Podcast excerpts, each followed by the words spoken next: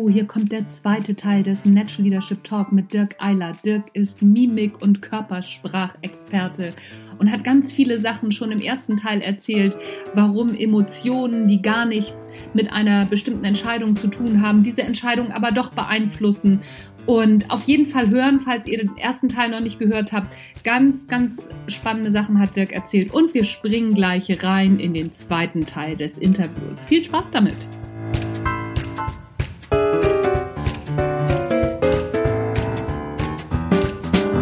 Spannend. Ja, das, ähm, das ist auf jeden Fall richtig spannend, was, was, was du da gerade erzählt hast, dass äh, die Emotionen, die, die vorher, die, die mit einer ganz anderen Situation was zu tun hat, dass die uns dann in Entscheidungssituationen, die gar nichts mit der Emotion zu tun haben, doch noch steuern. Das äh, finde ich sehr spannend.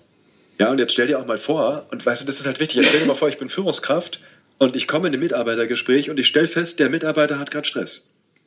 Wegen mhm. was ganz anderem. Mhm. Es geht nicht um das Thema, über was wir gerade reden.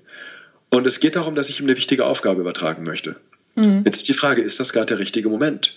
Weil wenn mein Gegenüber, und das trainieren wir halt in der Mimikresonanz, ich sehe die Signale und achte und schließe über die Signale in der Körpersprache, die ich sehe, ich schließe darauf, welche Motivsysteme im Gehirn gerade an sind. Mhm. Und wenn ich weiß, welche Motivsysteme an sind, kann ich eine bessere Führungsentscheidung treffen, wie ich mich jetzt verhalte. Und es kann manchmal dann angebracht sein, ähm, dass ich vielleicht die, ja, die Sitzung, das Gespräch auf einen anderen Termin irgendwie verschiebe.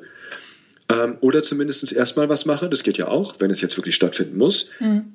Es gibt Refraktärzeiten, Emotionen wirken nach. Mhm. Jetzt müsste ich mir quasi überlegen, wenn ich jetzt gerade äh, meinen Mitarbeiter vor mir habe und ich sehe, der Stresspegel ist gerade hoch, weil er vielleicht Privatstress hat, dann müsste ich erstmal gucken, über Themen zu sprechen, damit ich das System beruhige. Mhm. Wenn ich jetzt sehe, dass das Motivsystem wieder ausbalanciert ist, dass das Stresssystem im Hirn quasi wieder beruhigt ist, dann kann ich ins Thema einsteigen. Hm. Hm. Spannend, super spannend.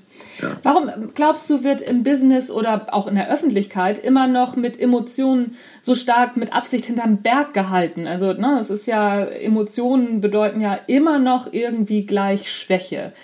Und ja. auf der anderen Seite ist Nein. Authentizität das Zauberwort der Stunde. Mhm. Was hältst du davon? Ja, richtig. Also ähm, ich glaube in der Tat, dass viele Emotionen mit Schwäche verbinden. Äh, wenn wir davon reden, dass die meisten ihre Emotionen wenig zeigen oder viele wenig zeigen, gerade im Business oder denken, sie nicht zeigen zu dürfen, dann reden wir meistens von Trauer, wir reden meistens von Angst, wir reden von den eher in Anführungsstrichen bitte schwächeren Emotionen, die uns schwach erscheinen lassen. Äh, wenn es in den Führungsbereich geht, haben, glaube ich, die wenigsten Führungskräfte Probleme damit, ihren Ärger zu zeigen. Mhm. ähm, ja, ähm, mal auf den Tisch zu hauen, ähm, aber mal zu zeigen, wenn sie berührt sind oder vielleicht sich selber Sorgen machen. Ich will jetzt nicht darüber reden, ob das sinnvoll ist oder nicht. Ähm, das heißt, Emotionen sind, sind nicht gleich Emotionen. Mhm. Fakt ist, dass wenn wir Emotionen zeigen, zeigen wir uns als Mensch. Und wenn wir uns als Mensch zeigen, zeigen sich auch andere uns als Mensch. Und nur so kann eine wirkliche emotionale Nähe entstehen und eine wirkliche Führung entstehen, die wirklich transformiert. Mhm. Deswegen halte ich das Thema Emotionen für extrem wichtig.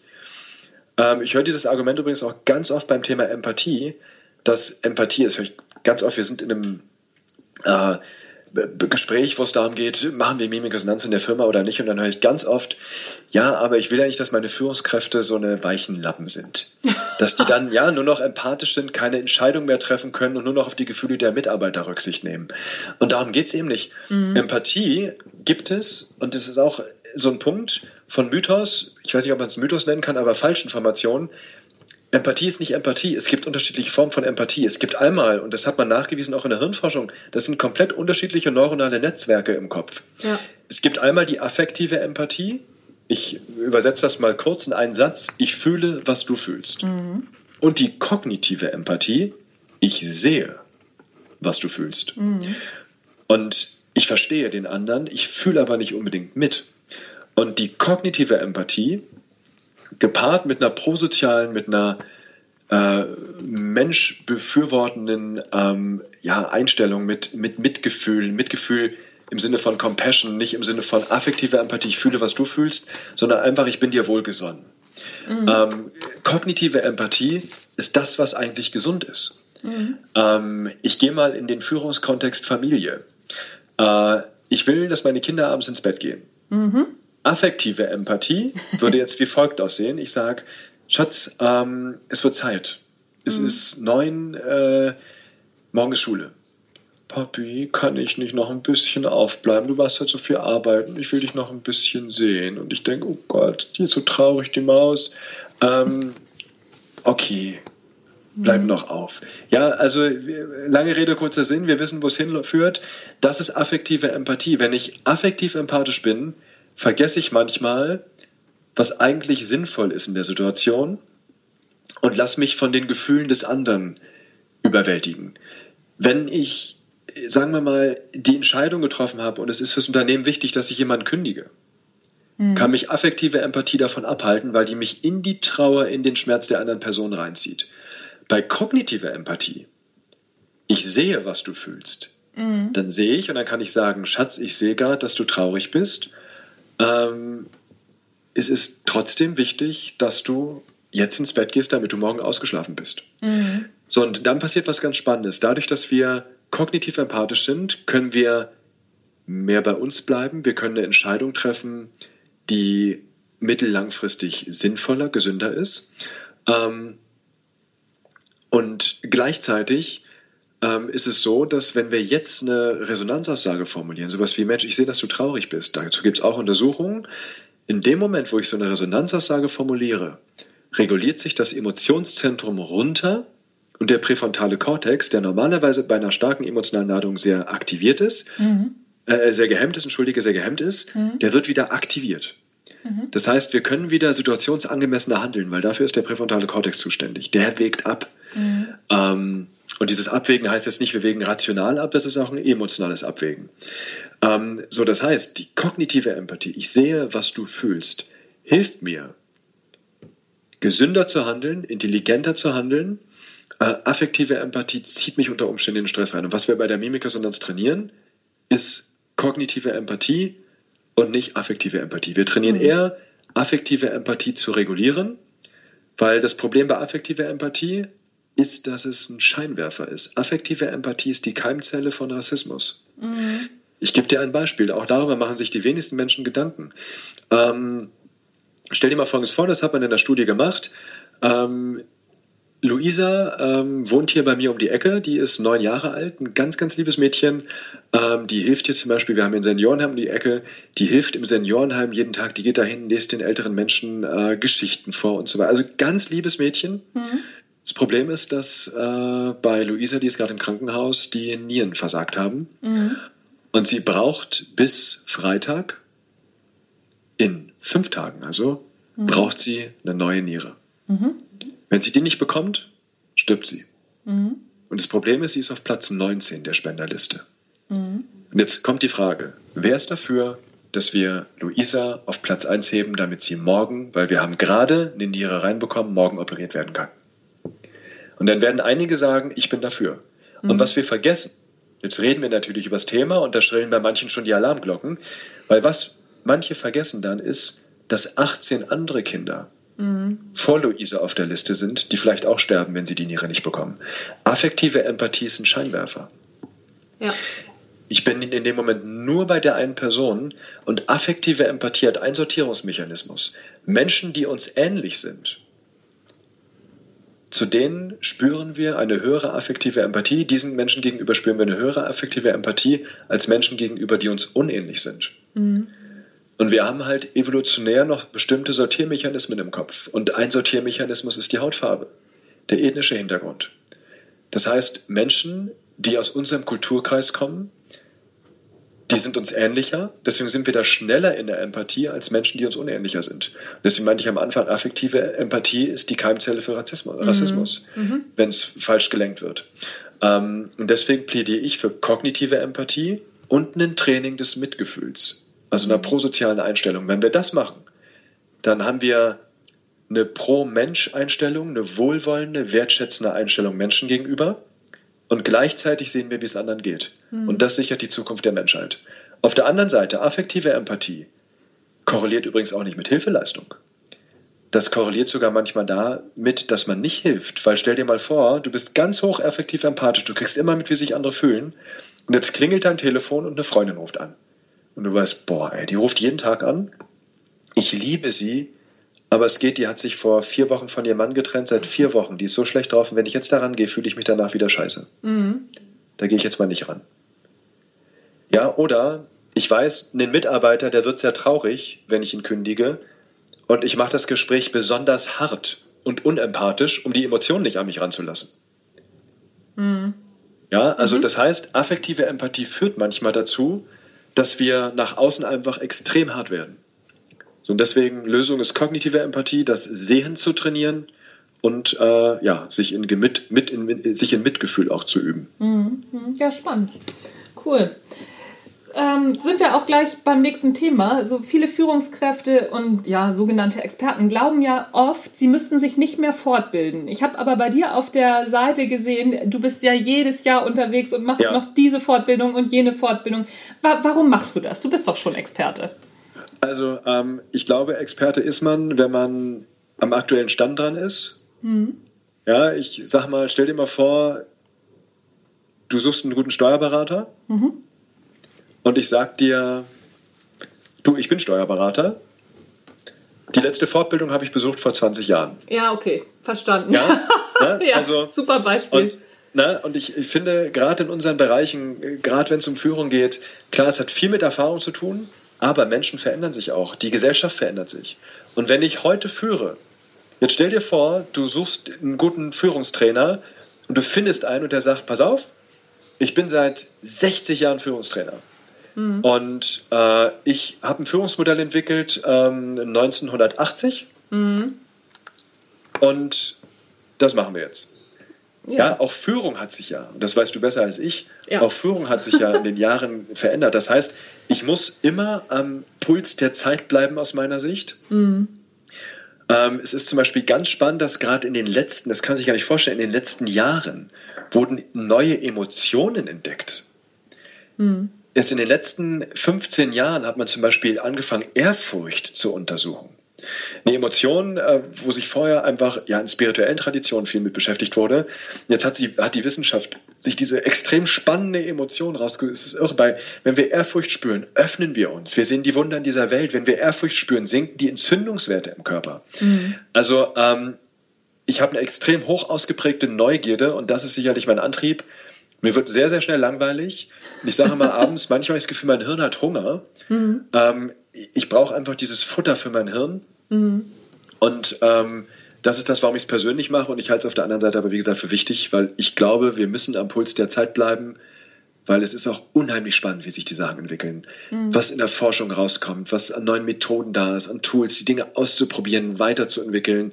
Das ist das, was mich wirklich erfüllt und Spaß macht. Und deswegen ist, ich sag mal, ich sage mal, die Mimikresonanz von heute ist nicht die Mimikresonanz, die vor einem halben Jahr da war. Mhm. Also es verändert sich jeden Tag auch das, was wir in der Akademie machen. Meine Trainings verändern sich mit jedem Training. Es wächst, es pulsiert, es lebt, es atmet. Mhm. Und äh, das, glaube ich, ist wichtig. Natur ist Wachstum. Wir Menschen, die Zellen verändern sich. Unsere Zellen, die Synapsen im Kopf wachsen jeden Tag, wenn man was macht. Also deswegen ist Leben für mich Bewegung und äh, ja, das finde ich ganz, ganz wichtig, selbst im lernenden Prozess zu bleiben. Und das machen wir auch bei uns in der Akademie so. Ähm, jeder Mitarbeiter hat ein Fortbildungsbudget, cool. was, er, was er nutzen muss. Es ist kein kann oh. ähm, oder darf. Ja. Ich, ich finde es ganz wichtig, gerade wenn man in der Branche unterwegs ist und wir Weiterbildung machen. Mhm. Ich finde es so wichtig, selber in einem lernenden Prozess zu sein weil das ist für mich auch eine Lebensphilosophie, lebenslanges Lernen. Ja, ja, also so unterschreibe ich sofort. Also ich renne ja auch mindestens zweimal im Jahr zu Fortbildungen ja. und äh, ich raste immer aus, wenn ich neue Bücher lese, wo ich irgendwas genau. finde, was ich noch nicht kenne. Dann find, bin ja. ich immer total angetan und denke so, oh, das muss ich in mein Konzept noch einarbeiten. Ja, genau, genau, so ja, geht's mir auch. Ja, ja, es ist echt, das, sowas ist cool. Ähm, kommen wir zur, zur letzten Frage, dann habe ich noch eine kurze Frage-Antwort-Runde für dich. Wie müsste sich Wirtschaft und Unternehmertum deiner Ansicht nach entwickeln, um in Zukunft, wir haben ja schon gerade von Zukunft ein bisschen gesprochen, gut mhm. aufgestellt zu sein? Oh ja, das ist eine ganz wichtige Frage. Also, was momentan passiert ist, dass wir einen unheimlichen Digitalisierungstrend haben, ja. den ich unheimlich schätze. Ähm, wenn ich ein Seminar habe, wenn ich irgendwo einen TV-Dreh habe, meine Familie abends anzurufen, Skype zu machen, FaceTime zu machen, meine Kinder zu sehen, obwohl ich nicht da bin. Ich habe Freunde in den Staaten, mit denen zu telefonieren, als wenn sie um die Ecke wären. Es wird immer leichter, ja. mit Menschen, die ganz weit weg sind, Kontakt aufzunehmen. Das ist wundervoll. Auf der anderen Seite fällt mir auf, dass es den meisten Menschen immer schwerer fällt, in Kontakt zu gehen mit den Menschen, die in ihrer Nähe sind. Da sitzen wir am Frühstückstisch und gucken mehr ins Smartphone als mhm. in das Gesicht des Gegenübers. Mhm. Ja, wir kriegen vielleicht eine SMS, eine WhatsApp und antworten darauf und vergessen, dass neben uns ein Mensch sitzt. Und ich glaube, um die Zukunft positiv zu gestalten, brauchen wir den Faktor Mensch in Balance mit dem Faktor Digitalisierung. Und das ist, glaube ich, worauf es ankommt. Wenn ich in die Lehrpläne, Lehrpläne gucke, denke ich immer, das gibt's doch nicht. Ja, in einigen Lehrplänen in den Bundesländern steht jetzt drin Medienkompetenz. Ja, das ist wichtig. Mhm. Aber wo steht Sozialkompetenz? Ja. Es kann doch nicht sein, dass wir unseren Kindern Medienkompetenz unterrichten und Sozialkompetenz außen vor lassen. Mhm. Ähm, also deswegen Digitalisierung muss in Balance gebracht werden. Es gibt Studien, die zeigen, dass seit gerade seit 2000 die Empathiewerte in den Keller schießen. Mhm. Die Gesellschaft wird immer unempathischer. Ähm, und das hat Gründe. Und ein Grund, ich bitte um Gottes Willen, Digitalisierung kann richtig genutzt uns mehr Mensch sein lassen. Mhm. Wenn wir zum Beispiel ähm, solche Tools nutzen, um in Kontakt miteinander zu gehen. Wenn ich Digitalisierung nutze, um bestimmte Prozesse zu automatisieren, damit ich mehr Zeit habe für Gespräche und so weiter. Aber das müssen wir im Auge haben. Ja. Ähm, also deswegen kurze Antwort, den Faktor Digitalisierung durch den Faktor Mensch ins Gleichgewicht zu bringen durch den Faktor Emotionen. Und dann äh, können wir die Vorteile aus beiden Welten nutzen und äh, haben eine großartige Zukunft vor uns. Ansonsten muss ich ehrlich sagen, sehe ich echt schwarz, äh, mhm. wenn bestimmte Dinge sich so weiterentwickeln.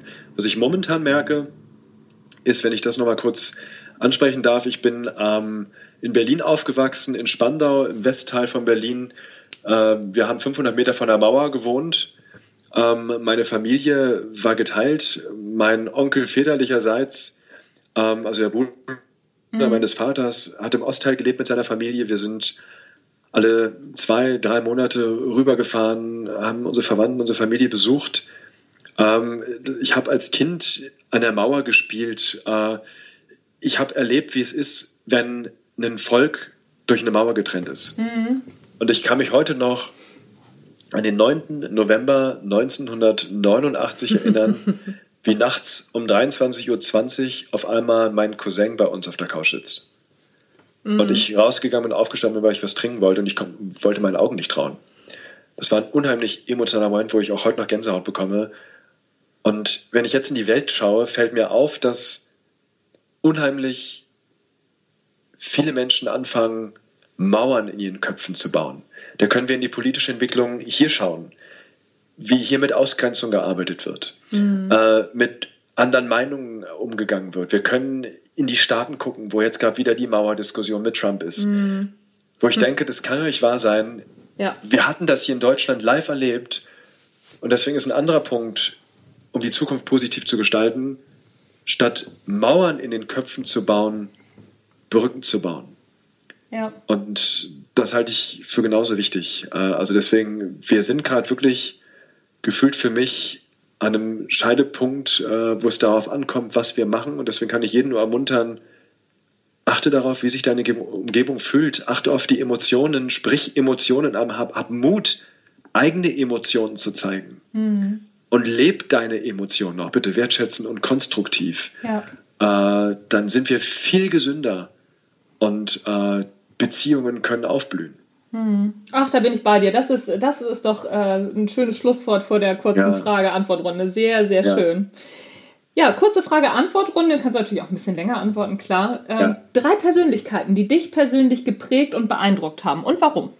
Oh ja, also die erste Persönlichkeit ist Anthony Robbins. Mhm.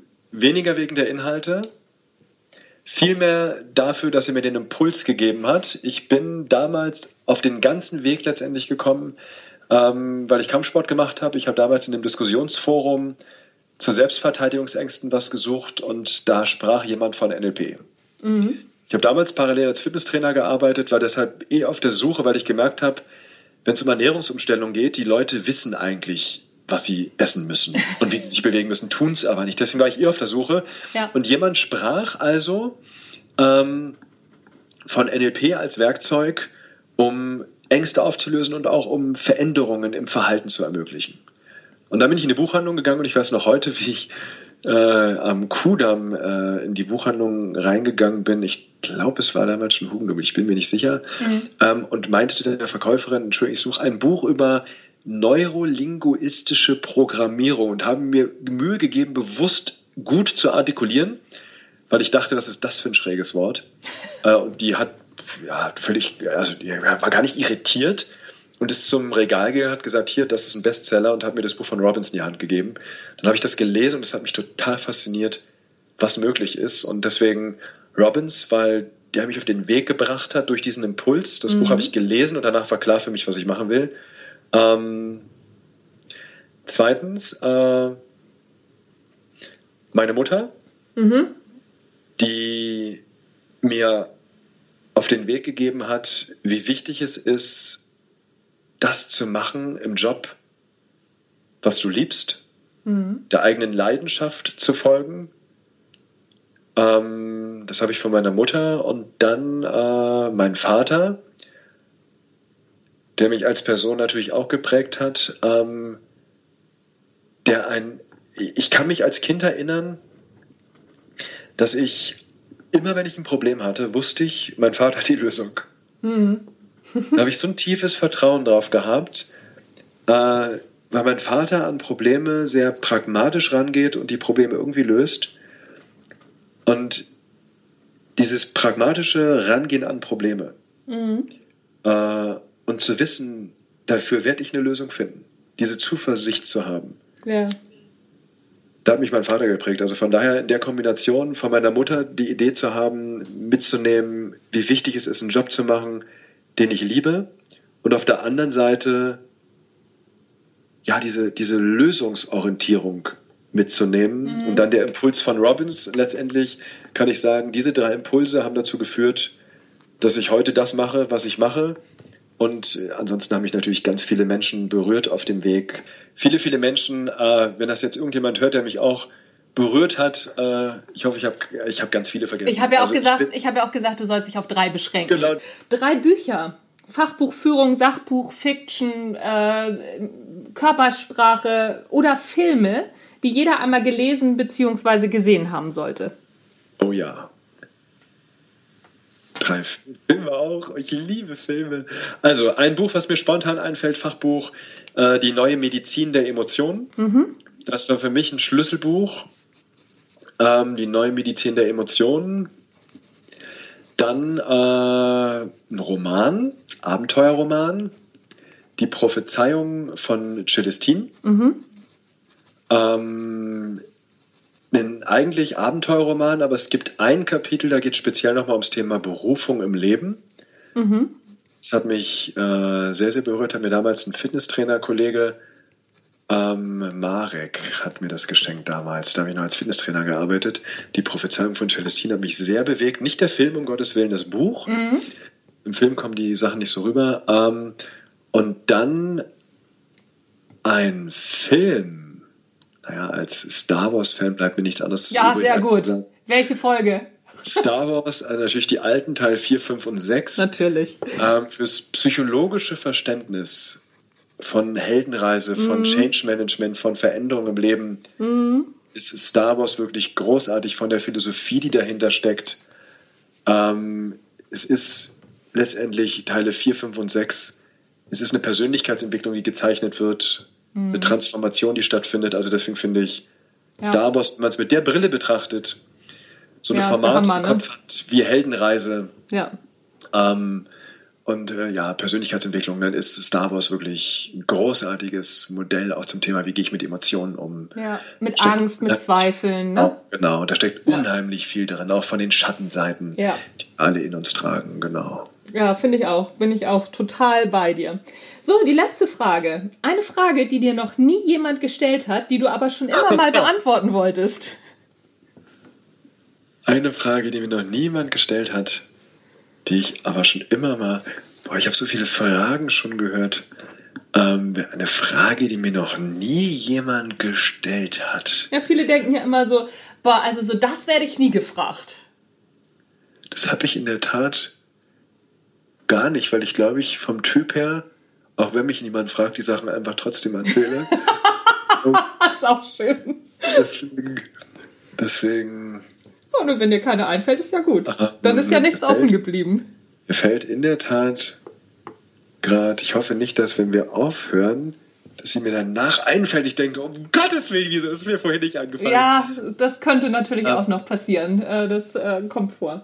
Ja, dann äh, danke ich dir für dieses wunderbare Gespräch. Ich habe ganz viel mitgenommen. Ich selber habe auch ganz viel mitgeschrieben und äh, weiß auch genau, was, womit ich mich jetzt in den nächsten Wochen be beschäftigen werde. Das freut mich sehr. Wo findet man dich, wenn man Kontakt mit dir aufnehmen will, wenn man noch mehr über ähm, Mimikresonanz erfahren will, Körpersprache? Wo findet man dich? Also ich habe ähm, einmal haben wir eine Seite, eine Internetseite der Akademie, eilert-akademie.de. Mhm. Ähm, und äh, natürlich habe ich auch einen eigenen Podcast. Mhm. Ähm, sehen, was Menschen nicht sagen, der Körpersprache-Podcast. Und was ich da jedem als Idee mit auf den Weg geben kann. Wenn jetzt der ein oder andere dabei ist, äh, die ein oder andere dabei ist und sagt, Mensch, ich würde gern meine Wahrnehmung verbessern für Körpersprache, für Mimik, für nonverbale Signale. Ich habe in meinem Podcast eine zwölf Wochen Wahrnehmungs-Challenge. Die ist schon komplett durch. Mhm. Das heißt, die zwölf Folgen sind schon da. Deswegen braucht es ein bisschen Selbstdisziplin an der Stelle, die nicht alle am Stück zu hören. Es geht los mit einer Pilotfolge und dann in Episode 1 geht die zwölf Wochen Wahrnehmungs-Challenge los mit ganz vielen Übungen. Also es ist so aufgebaut. Wir haben jeden Montag kommt mal eine neue Folge mhm. und das ist so aufgebaut, dass du in jeder Folge dieser zwölf Folgen der Wahrnehmungs-Challenge, die geht circa 15 Minuten. Du mhm. kriegst ein bisschen Theorie, und dann kommt eine praktische Übung, die du eine Woche lang machst. Ach cool. Nach der, nach der Woche kommt der nächste Impuls und dann kommt die nächste Übung. Das heißt, es ist ein Drei-Monats-Programm, um die eigene Wahrnehmung zu erweitern, um Körpersprache ja, noch besser zu verstehen, zu entschlüsseln. Und das wäre so mein Tipp für alle, die sich interessieren, äh, einfach diese Wahrnehmungs-Challenge zu machen und für die nächsten drei Monate einfach fleißig zu trainieren. Na wunderbar, dann weiß ich ja, was ich ab nächsten Montag mache. Das ist, das ist doch super. Dirk, vielen Dank für das Interview. Vielen Dank, dass du dir die Zeit genommen hast. Es hat mir wahnsinnig viel Spaß gemacht. Danke, mir hat es auch viel Spaß gemacht.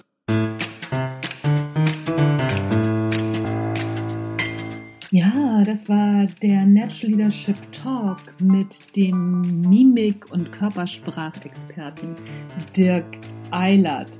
Ich verlinke dir alles, was Dirk erzählt hat oder alle seine Empfehlungen und natürlich auch seine zwölf Wochen Körpersprache Challenge verlinke ich dir alles in den Show Notes. Einfach reingucken, reinklicken und auf geht's. Ich bin auch schon sehr gespannt, habe mir das auch schon aufgeschrieben und werde das natürlich auch alles ausprobieren. Ich bin, wie gesagt, schon wie ein Flitzebogen unterwegs. So, das war der Natural Leadership Podcast. Mein Name ist Anja Niekerken. Ich freue mich, wenn du das nächste Mal auch wieder reinhörst und mir ein paar Sterne bei iTunes da lässt und mich natürlich weiterempfiehlst. Weiterempfehlungen sind auch eine großartige Sache. Also einfach Verwandten, Bekannten, Freunden, Führungskräften jeden diesen Podcast empfehlen. Und ja, weil Wissen vermehrt sich, wenn man es teilt. Bis dann. Tschüss.